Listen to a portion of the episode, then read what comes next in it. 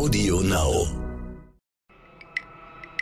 Am Ende haben wir so ein bisschen ein, eine Besonderheit, dass wir wirklich mit unserer dezentralen Technologie ein Problem adressieren, ja, was wir Menschen im Alltäglichen mit der Mobilität haben.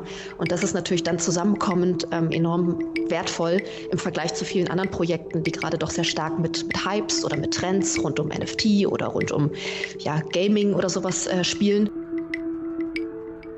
Die Bundesregierung hat auch gut getan ähm, mit ihrer Blockchain-Strategie, ähm, dort erstmal äh, Startups zu fördern und dass sich auch Startups hier gründen können. Ähm, ich hoffe, mit ein paar neuen Regelungen machen sie sich diese ganze tolle Vorarbeit nicht kaputt. Mhm. Aber es, es bleibt Hoffnung.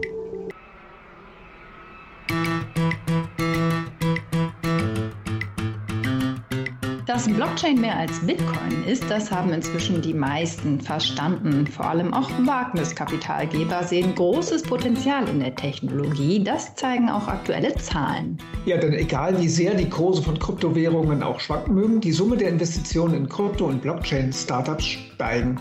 Diese haben weltweit im zweiten Quartal erstmals mehr als 4,3 Milliarden Dollar eingesammelt, sagt zumindest das Analyseunternehmen CB Insights. Genau, das sind 50 Prozent mehr als im ersten Quartal oder wenn man es noch anders rechnen will, sogar neunmal mehr als im Jahr davor. Grund genug für uns heute mit zwei Gästen zu sprechen, mit einem Investor und einer Gründerin in der Blockchain-Szene. Und damit willkommen bei Sotec Deutschland. Ich bin Frauke Holzmeier. Mein Name ist Andreas Laukert und wir begrüßen Sophia Rödiger von Blocksmove und Dominik Brix von Blockwall. Hallo. Hallo, schön, dass wir da sein dürfen.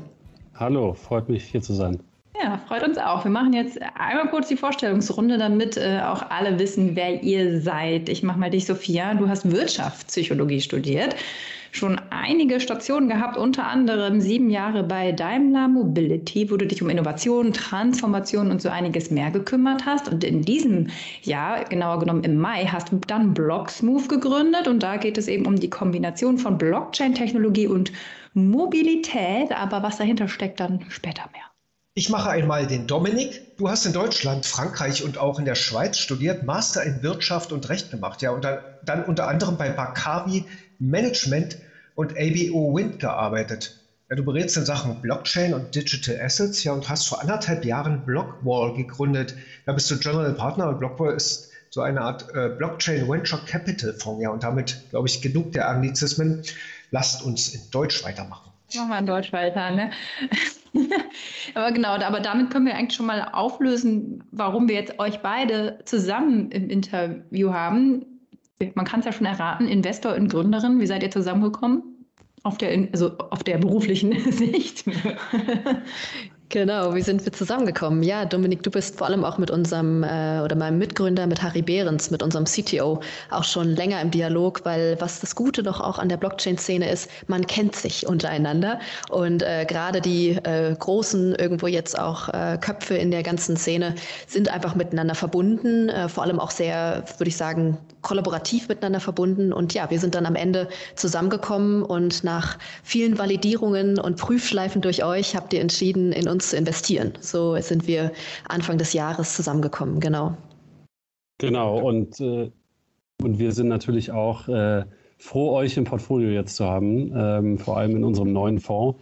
Ähm, also ich bin jetzt in dem Kryptobereich seit 2014 unterwegs. Blockwall äh, haben wir mit der Idee 2016 gestartet, ähm, dann 18 angefangen mit dem ersten Fonds zu investieren und der zweite der vor allem in Startups um den Blockchain- und Krypto-Umfeld rum investiert, ähm, mit dem wir jetzt auch gerade unterwegs sind, äh, wo Blocksmove auch ein Teil ist, ähm, versuchen wir mehr Startups in dem Bereich zu fördern. Mhm. Also und wie bist du jetzt selbst dazu gekommen zum Thema Blockchain, so mal persönlich gesprochen? Ich, ich darf eigentlich äh, meinem damaligen Partner in der Unternehmensberatung danken, äh, der mich gebeten hat, eine Innovationsstudie zu schreiben. Das war eben so Ende 2014. Und da bin ich über Bitcoin gestolpert und habe nicht mehr aufhören können, das Thema zu recherchieren, ähm, über alle Technologie, Lebenszyklen und Schritte hinweg. Ähm, und es gab damals noch kein professionelles Produkt, um in Deutschland ähm, Investoren das anzubieten. Und wir waren dann damals der, der erste BaFin-registrierte Fonds hier in Deutschland.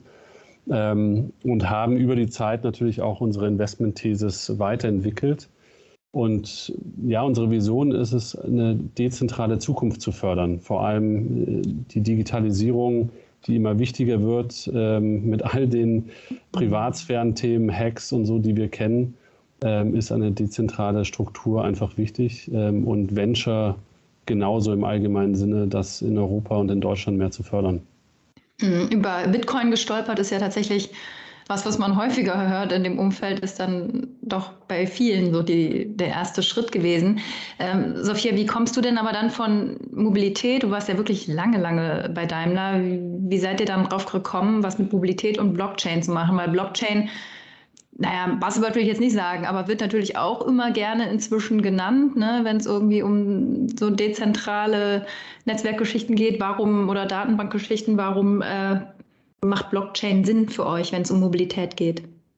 Genau, also grundsätzlich erstmal daran gestoßen, da, darauf gekommen bin ich eher so aus dem Aspekt, du hast vorhin auch gesagt, Wirtschaftspsychologie studiert, aus dem Aspekt, wie interagiert Mensch mit dieser Technologie und vor allem, wenn es um Vertrauen geht, aber auch um die Nutzung von solchen neuen Technologien, die erstmal Angst machen. Also das waren so ein bisschen meine Beweggründe, auch da näher hinzugucken, diese Dezentralität und das Vertrauensthema in dieser neuen Technologie.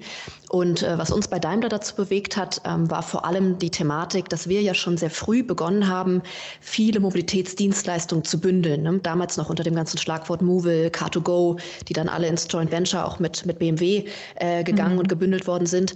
Also haben wir schon frühzeitig gemerkt, dass dieser Markt hoch fragmentiert ist. Und da reden wir nur über ein paar dieser Servicelösungen.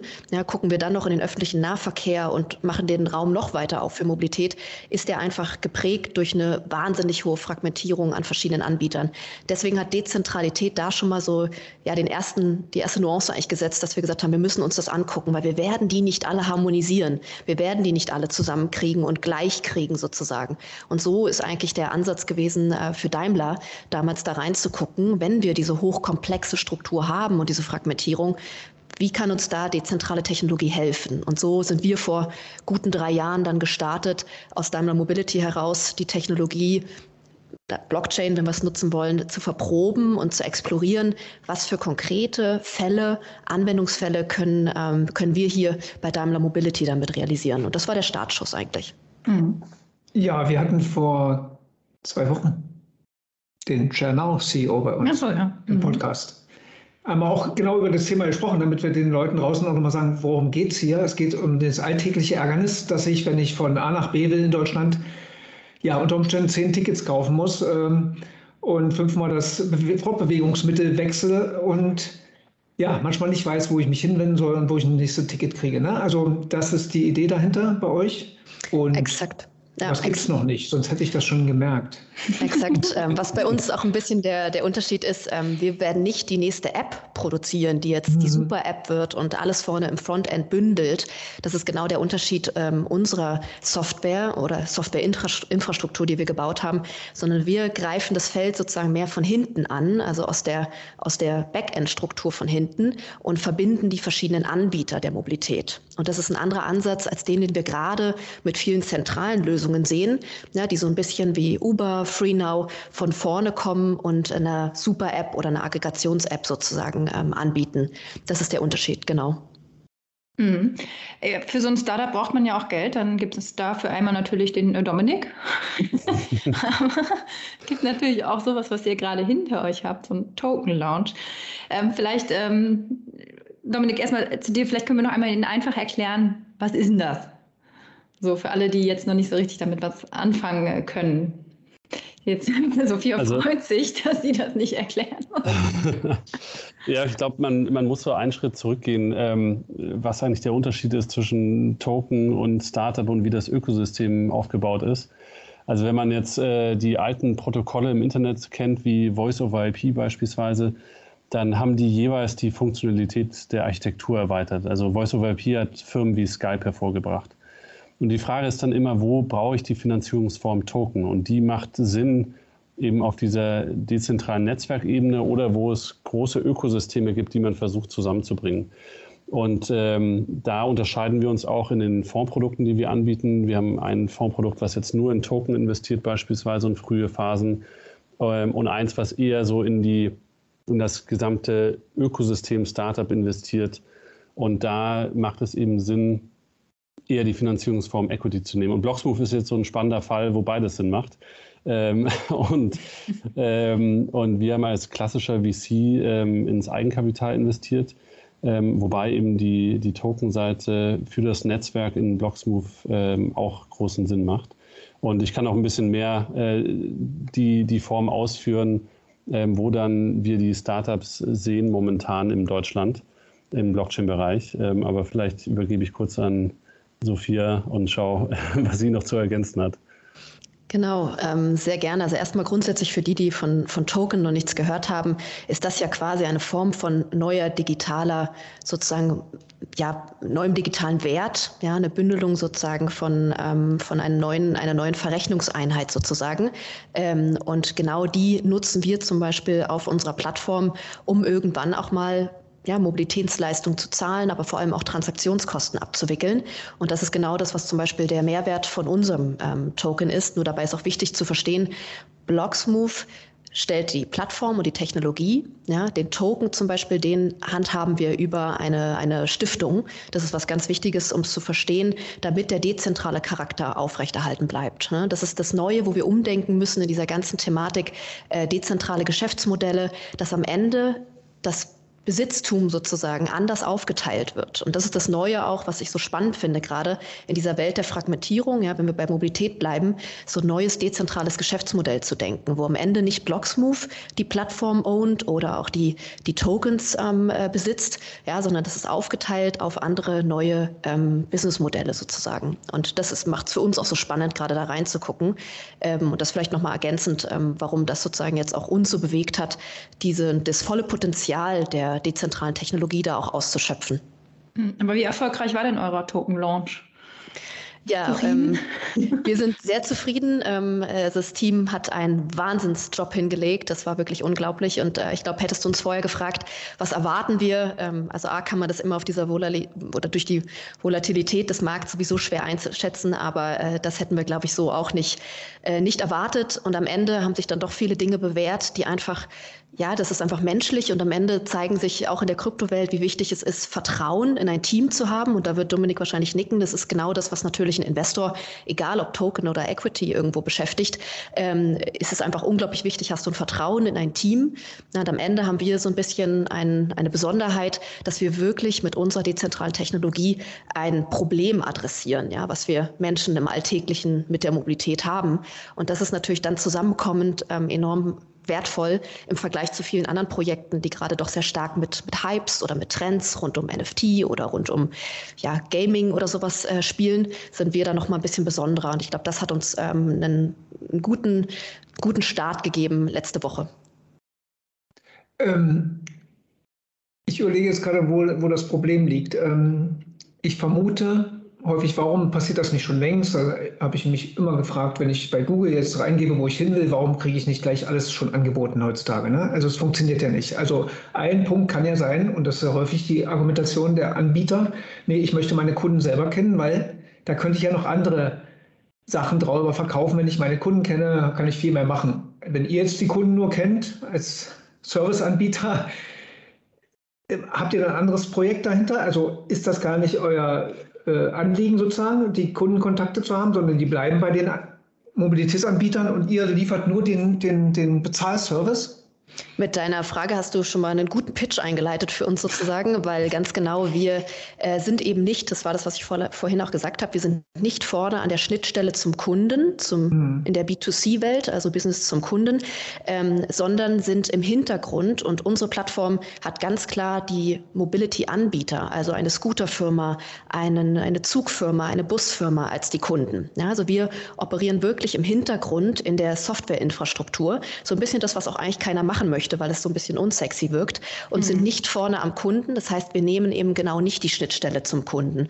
Und das würde ich sagen, ist auch die Besonderheit und einer unserer absoluten ähm, ja, Unique Selling Points, also USPs, warum wir anders sind als ein Pitch, den dir jetzt so eine Aggregationsplattform hinlegt die oft ein bisschen kritisch sind, nämlich genau wie du sagst, ähm, ich bin eine Scooterfirma und auf einmal möchte sich jemand zwischen meinen Kunden stellen. Das tut erstmal total weh. Ich verliere den Kundenkontakt, die Daten, genau wie du gesagt hast.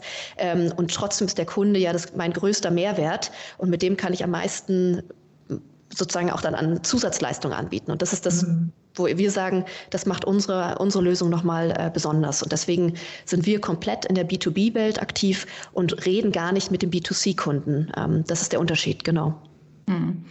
Dominik, du hast ja schon gesagt, im Fall von Sophias äh, Unternehmen war es so ein Case, wo beides ging, Token oder auch so, aber wenn ihr euch so eine Blockchain-Startup anschaut, wann sagt ihr, ja, das ist gut und wann sagt ihr, ihr braucht eigentlich gar keine Blockchain? Passiert das auch schon mal? Ja, also es gibt äh, sehr viele Cases, wo äh, Blockchain einfach nur im Pitch-Deck drinsteht, ähm, aber keine wirkliche Notwendigkeit da ist. Ähm, genau, also das, was ich vorhin eingeleitet habe mit dieser Metapher Voice-over-IP und, äh, und Skype, eben Token-Investments machen Sinn auf dieser dezentralen Netzwerkebene. Wenn ich Bitcoin anschaue, wenn ich Ethereum anschaue und da ist ein intrinsischer Wert im Token ähm, und das sind eigene Ökonomien für sich. Ne? Da gibt es Governance-Rechtlinien, ähm, da gibt es ähm, eine Art, wie der Token in dem Ökosystem sich bewegen soll. Und ähm, für, für die Startups, die darauf bauen, die die Technologie nutzen, die schauen sich die, diese Protokolllandschaft an und sagen, okay, für meinen Use Case, was brauche ich da jetzt? Also muss meine Blockchain vor allem schnell sein oder muss sie gewisse Transaktionskosten handeln können ähm, oder, oder vor allem niedrig in den Transaktionskosten sein. Und dann, ähm, da machen meistens eher Equity Investments Sinn ähm, auf dieser Ebene. Ähm, da beispielsweise ein Supply Chain Startup jetzt das ähm, Software as a Service Tool baut, da ähm, nutzen die die Blockchain als Toolbox, aber brauchen nicht per se einen eigenen Token für rein dieses, dieses Service-Leistung. Und dann gibt es aber noch ein riesen Ökosystem drumherum, damit dieser ganze Markt funktioniert, nämlich sei es Verwahrlösungen, sei es Blockchain Analytics, sei es äh, Handelsplattformen. Und auch da brauche ich keinen Token per se, sondern das sind auch klassische Startups, ähm, wo sich auch viele schon Richtung Unicorn bewegt haben. Und der Markt öffnet sich ähm, in die volle Breite momentan. Mhm. Äh, vielleicht an Dominik und Sophia. Ähm, mir fällt da IOTA ein äh, als als, also als Token auch basiertes Bezahlsystem, was ja angetreten ist und mit viel Vorschusslorbeeren, man hört relativ wenig, also ich zumindest jetzt mittlerweile davon noch. Ähm, warum nicht da investieren und was unterscheidet euch von solchen Tokens oder ähm, Blockchain-Systemen, die ja auch antreten, damit äh, Bezahlsysteme anzubieten? Warum? Die könnte man ja auch bei einem Mobilitätsanbieter vermuten. Oder sehe ich das falsch? Ich glaube, vielleicht ähm, die, die Blockchains haben ja ihre infrastruktureigene Währung. Es ist wie wenn ich eine Autobahn jetzt von Frankfurt nach München baue, dann ähm, um diese zu benutzen, ist das wie ein Mautsystem. Mhm. Und äh, die Blockchain selbst äh, gibt vor, äh, und der Token an sich, ähm, ich kann nur von, in dem Fall jetzt Frankfurt nach München fahren. Und die Ausgestaltung ist, ist es jetzt zweispurig oder vierspurig? Ähm, und welche Autos fahren da drauf. Das ist dann die Weiterentwicklung und da brauche ich jetzt noch Tankstellen und so weiter ähm, zusätzlich drumherum. Das heißt, ähm, diese Plattformen funktionieren nur, wenn sie in ihrer Ausprägung eben genau die richtige Autobahn bieten mit genau den Funktionalitäten, die die Plattformen und Startups, ähm, die sie verwenden wollen, brauchen. Ähm, und IOTA ist in dem Fall ähm, eine Plattform, auf die auch andere Startups aufbauen können und konnten. Ähm, und äh, wenn eben die Nachfrage nicht da ist, weil der Wettbewerb auch besser mhm. ist, dann kann es auch gut sein, dass es zu Konsolidierungen auf dieser Infrastrukturebene kommt. Sophia? Exakt würde ich an der Stelle, also kann ich gar nichts weiter ergänzen. Das Einzige vielleicht nochmal als Unterschied, warum es deswegen für uns nochmal eine andere Motivation war, über diesen eigenen Token nachzudenken, weil genau wie Dominik gerade erklärt, äh, du hast eben dieses Ökosystem und in unserem Fall bei Mobility geht es ganz viel um kleinste Bezahlvorgänge, ne? weil so eine Mobility wie mit einem Scooter einfach ganz, ganz, ganz kleine ähm, Preise erzeugt. Deswegen ist es umso wichtiger, wie managt man bei diesen sogenannten Micropayments dann eben auch Transaktionskosten und so weiter. Und äh, das ist etwas, was bei uns äh, in dieser neuen sozusagen Struktur, in der Blockchain-Struktur mit einem eigenen Token enorm klug zu lösen ist. Und das war zum Beispiel auch das, warum wir sagen, Mobilität da macht das richtig Sinn, diese, diese Welt zu nutzen und diese Dezentralität in dieser Infrastruktur zu nutzen. Das war nochmal unsere Motivation dahinter. Mhm. Wie offen sind denn dann die Unternehmen, dann da mitzumachen? Also du hast mal in einem Interview gesagt, Sophia, dass du dich als ähm, Übersetzerin verstehst und das Ganze entmystifizieren willst. Passt ja ganz gut so als Wirtschaftspsychologin, dass du das dann irgendwie darüber bringst. Ähm, wie viel Erklärungsbedarf gibt es denn da, wenn ihr da pitcht und sagt, kommt zu uns? Also die Spannbreite der Reaktionen ist wirklich äh, von A bis Z. Also es ist total unterschiedlich. Wir sehen natürlich so Muster, je nachdem, welche Kundengruppe wir ansprechen. Ne? Also wenn wir zum Beispiel mit so New Mobility sprechen, also sprich gerade die Scooterfirmen oder auch andere Konstrukte, die wirklich auf digitalen Geschäftsmodellen auch schon basieren und auch eine gewisse Affinität für Digitalisierung mitbringen, da ist es relativ einfach und wir sehen ähm, eine, also ein Wahnsinnswissen auch schon, was ich manchmal selber auch unterschätzt hätte, ähm, wie man auch offen mit diesem Thema Dezentralität umgeht. Also ein großes Interesse, das auch auszuprobieren. Ich habe ja gerade schon das Thema ne, der der Anbieter behält seine Kundenschnittstelle skizziert. Das heißt, für die steckt auch eine Wahnsinnschance darin, sich selber wieder zu stärken. Gerade sind sie so ein bisschen eher die Verlierer in dem Ganzen, ähm, weil sie nämlich durch die Aggregationsplattform Kundenkontakt verlieren und auch noch ein bisschen was von ihrem Geld abdrücken müssen, weil der Aggregator lässt sich das ja auch bezahlen, ähm, dass er jemanden aggregiert. Deswegen haben die ein großes Interesse darin, ähm, denn am Ende geht es bei gerade so Mobility, New Mobility-Themen wahnsinnig um eine perfekte Kostenstruktur und effiziente Profitabilität. Und deswegen ist da eine große Offenheit und gerade auch eine, ja, wird ein großes Potenzial in der Dezentralität gesehen. Weil am Ende wollen ja alle dieses maximal verbundene Ökosystem, aber sie wollen halt nicht der Verlierer sein in dem Ökosystem. Und deswegen ist eben diese dezentrale Möglichkeit, die wir bieten, eine Riesenchance. Also das ist erstmal das eine. Dann sehen wir natürlich auf der anderen Seite, und das erhöht die Komplexität, dass wir viel auch mit öffentlichem Nahverkehr sprechen, mit Städten. Ähm, mhm. Und da sind einfach natürlich Strukturen Strukturen, auch Systemwelten ähm, ganz anders aufgebaut. Da sitzen auch ganz andere äh, Menschen mit einer anderen Interessenslage. Also ich meine es gar nicht, dass ich jetzt sage, die sind alle irgendwie nicht fähig oder so. Ganz im Gegenteil, die sind anders motiviert. Und wenn du natürlich auch einen, einen, eine Firma hast, die irgendwo noch vom Staat subventioniert wirst, wird, dann hat man eine ganz andere äh, Interesse, dort auch mit Veränderungen umzugehen. Ja, und das sehen wir schon in all unseren Pitches, ähm, wie äh, breit da wirklich die Streuung ist und wie viel bei dem einen vielleicht oder bei der anderen wirklich noch an, an ja, Bildungsauftrag auch mit drin steckt in dem Pitch. Und bei anderen reden wir wirklich gleich auf höchster technischer Ebene und äh, von Erstgespräch bis Zweitgespräch haben wir irgendwo ein Letter, Letter of Intent unterschrieben. Also wirklich alles mit dabei. Da würde ich gerne noch nachhaken. Ähm Beste Beispiel war ja kürzlich die Deutsche Bahn und Google. Da gab es ja auch in der Startup-Szene einen ziemlichen Aufschrei, wie es, warum die Bahn jetzt wieder mal mit dem großen amerikanischen Anbieter kooperiert in Sachen Traffic und, und äh, also Zugnachverfolgung, was nicht alles. Ne? Also habt ihr es mitbekommen und gibt es also ähnliche Sachen dann auch in, für euren Bereich? Das ist ja nicht unähnlich. Die Bahn könnte ja auch demnächst sagen, man kann sein Ticket über Google kaufen und nicht über euer System. Könnte man auch. Wir sind noch ein bisschen anders als Google, deswegen äh, wären wir eher eine weitere Technologieergänzung. Ähm, deswegen sehe ich es nicht ganz so kritisch. Mhm. Ähm, ich, also grundsätzlich erstmal A sagen wir ja, deswegen wollen wir ja aus Deutschland auch wieder eine große neue Software-Innovation bringen und eben nicht immer nur auf die, auf die amerikanischen Lösungen vertrauen. Ähm, auf der anderen Seite muss man auch sagen, ähm, ist, wir sehen es jetzt auch schon an Ländern wie, wie Finnland und Co.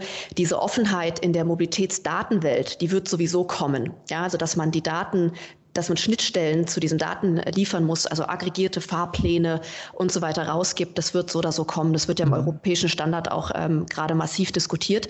Und was Google ja eigentlich macht, ist erstmal die Aggregation der ganzen Daten und dann eine kluge Auswertung. Was Google ja nicht macht, ähm, ist gerade die einzelnen Services buchen zu lassen. Also du wirst ja immer wieder über eine Link-Integration zurück auf die App von der Scooterfirma geroutet oder von anderen äh, Mobilitätsanbietern.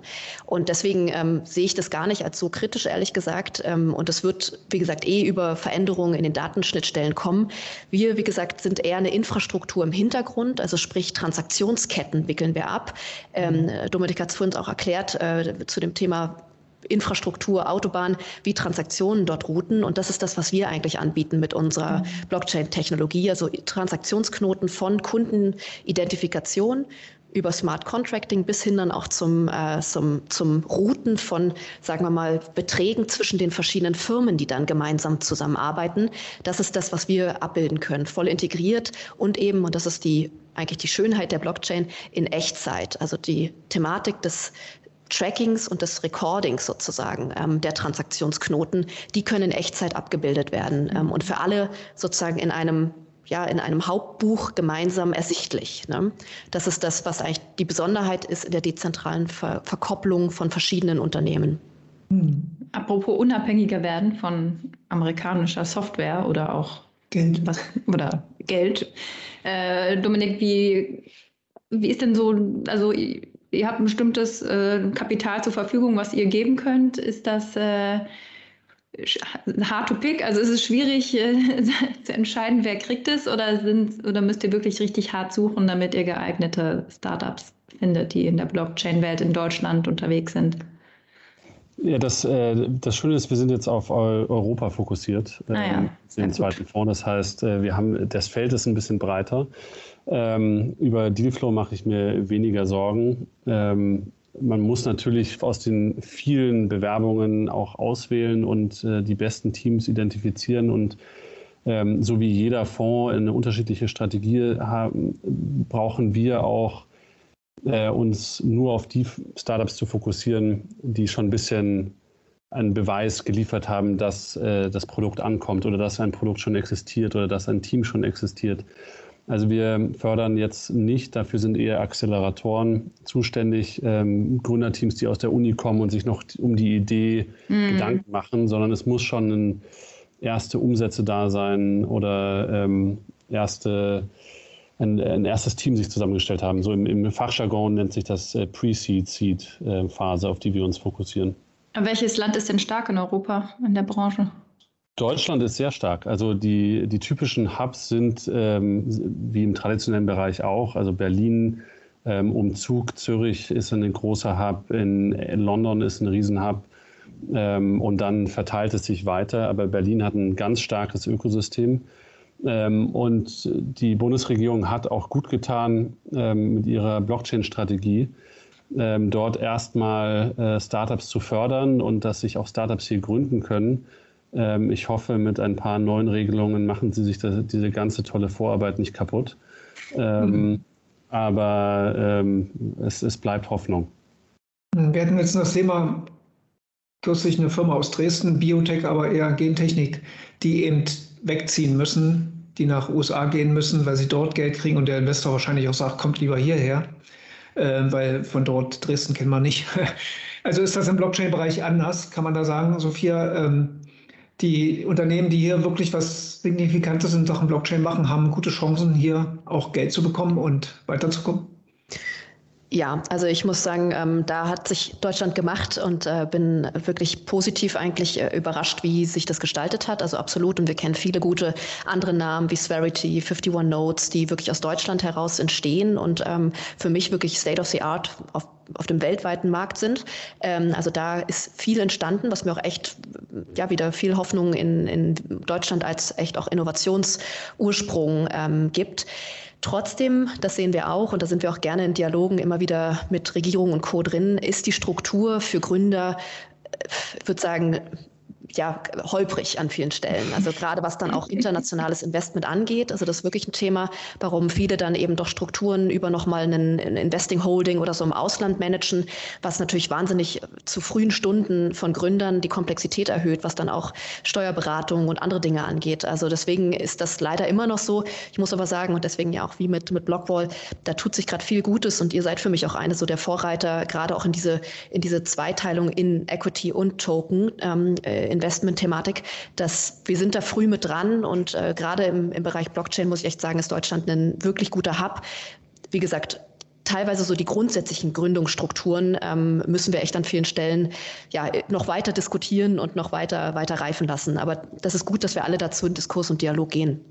Genau. Mhm. Ja, also da auch ähm, das Fondsstandortgesetz, was jetzt gerade aktiv wurde, dass plötzlich spezielle AIFs 20 Prozent ähm, mit in, in Kryptoassets investieren können. Das war ein super Vorstoß. ich hoffe, ähm, dass die Bundesregierung da auf der Steuerseite das Thema ähm, jetzt nicht wieder äh, einstampft, weil ähm, das würde die komplette Innovation wieder, wieder töten, äh, wenn man plötzlich Kryptowährungen äh, von der Einjahresgrenze steuerfrei auf Zehnjahresgrenze steuerfrei gehen würde. Ähm, aber wie du gesagt hast, Sophia, ist, äh, leider im, im traditionellen VC-Bereich sind wir immer noch hin, 15 Jahre hinter den USA wahrscheinlich im Sinne von die Bereitschaft von Investoren in das Thema Venture Capital zu investieren, also unsere Geldgeber quasi. Bisher sind das in Deutschland äh, Familie, also Family Offices, vermögende Privatpersonen. Ähm, in Amerika sind das aber auch Universitäten, Pensionskassen, die in dieses Thema reingehen. Das heißt, die Volumina sind ganz anders und der Europäische Investmentfonds hatte geschätzt, dass im Bereich AI und Blockchain ähm, der Funding Gap, also das, was an Investitionen fehlt, äh, circa bei 10 Milliarden liegt ähm, auf europäischer Ebene. Und ähm, daher gibt es noch viel zu tun, um mehr Kapital in diesen Markt zu stecken, weil das ist die Basis, ähm, dass wir in der digitalen Zukunft auch ähm, die richtige Infrastruktur verwenden. Das war die perfekte Einleitung für unsere Schlussfrage. Ja, genau. Das, aber ich bin mal, ich, ich habe mal innerlich jetzt eine Note gegeben, aber wir fragen mal nach einer Schulnote. Das ist ja jetzt hier einfach Deutschland, Blockchain. Standort. Standort, genau. Wie sind wir da aufgestellt? Sophia, Sehr gut bis ungenügend. Sophia vielleicht zuerst. Ja, ich würde sagen, so, es ist wirklich so ein komplettes Mittelfeld mit einer 3. Also mit all dem, was wir gerade diskutiert haben. Ich glaube, wir haben gute Leute äh, wirklich hier, was schon mal die absolute Grundlage ist ähm, und eben frühzeitig auch viel von den Universitäten kommen, wirklich ähm, echt, echt kluge Köpfe, auch äh, die wir gerade hier äh, im, im, Land haben und dann äh, richtig lähmen wir uns oft wieder mit so äh, die eine Seite, wie jetzt zum Beispiel so ein Gesetz kommt mit was Gutem, dann auf einmal kommt ein Steuerthema hinterher, was das Ganze wieder irgendwo äh, in eine schwierige Diskussion bringt. Also da lähmen wir uns an vielen Stellen gerade wieder. Und deswegen würde ich so eine komplette Mitte geben irgendwo. Ähm, aber äh, Tendenz nach oben, weil ich habe das Gefühl, wie gesagt, gerade über diese globale Vernetzung, und das macht es eigentlich so charmant auch in dem Blockchain-Feld, dass alles sehr, sehr transparent ist, sehr offen. Klar, wir haben total unterschiedliche Regula Regulierungen pro Markt, aber trotzdem ist alles unterm Strich sehr, sehr offen, auch gerade was die Technologieentwicklung angeht. Ähm, und dadurch habe ich eine Hoffnung, dass wir doch irgendwo ähm, in eine Geschwindigkeit kommen, die komplett mit allen den Nachbarländern mithalten kann. Und trotzdem die Mitte. Ja, also ich, ich, denke auch, dass ähm, der Standort Deutschland an sich ist gut. Äh, also eine, ich würde es mal eine 2 nennen, weil wir viel günstiger sind für Startups zu gründen als jetzt im Silicon Valley. Ähm, und wir haben die das komplette Entwicklungspotenzial auch aus Osteuropa, ähm, was äh, Startups echt am Anfang eine gute Stütze ist. Aber die Umsetzung ist, würde ich auch eher sagen, befriedigend. Ähm, also drei ähm, bis manchmal verbesserungswürdig. Ähm, und man kann nur hoffen, dass auch in, in der ganzen Dis Diskussion um den digitalen Euro wir nicht ähm, die Meilensteine falsch legen, wie wir es damals beim Ausbau des Internets getan haben. Ähm, weil äh, wenn jetzt der digitale Euro nicht auf Blockchain aufbauen sollte, dann verbauen wir uns viele mögliche Funktionalitäten in der Zukunft. Mhm. Darüber alleine könnten wir noch mal eine Stunde sprechen, genau. aber das Mit dann Sicherheit. viel Spaß gemacht. Dankeschön, Sophia und Dominik. Danke. Ja, danke, danke euch. Danke euch, hat viel Spaß gemacht.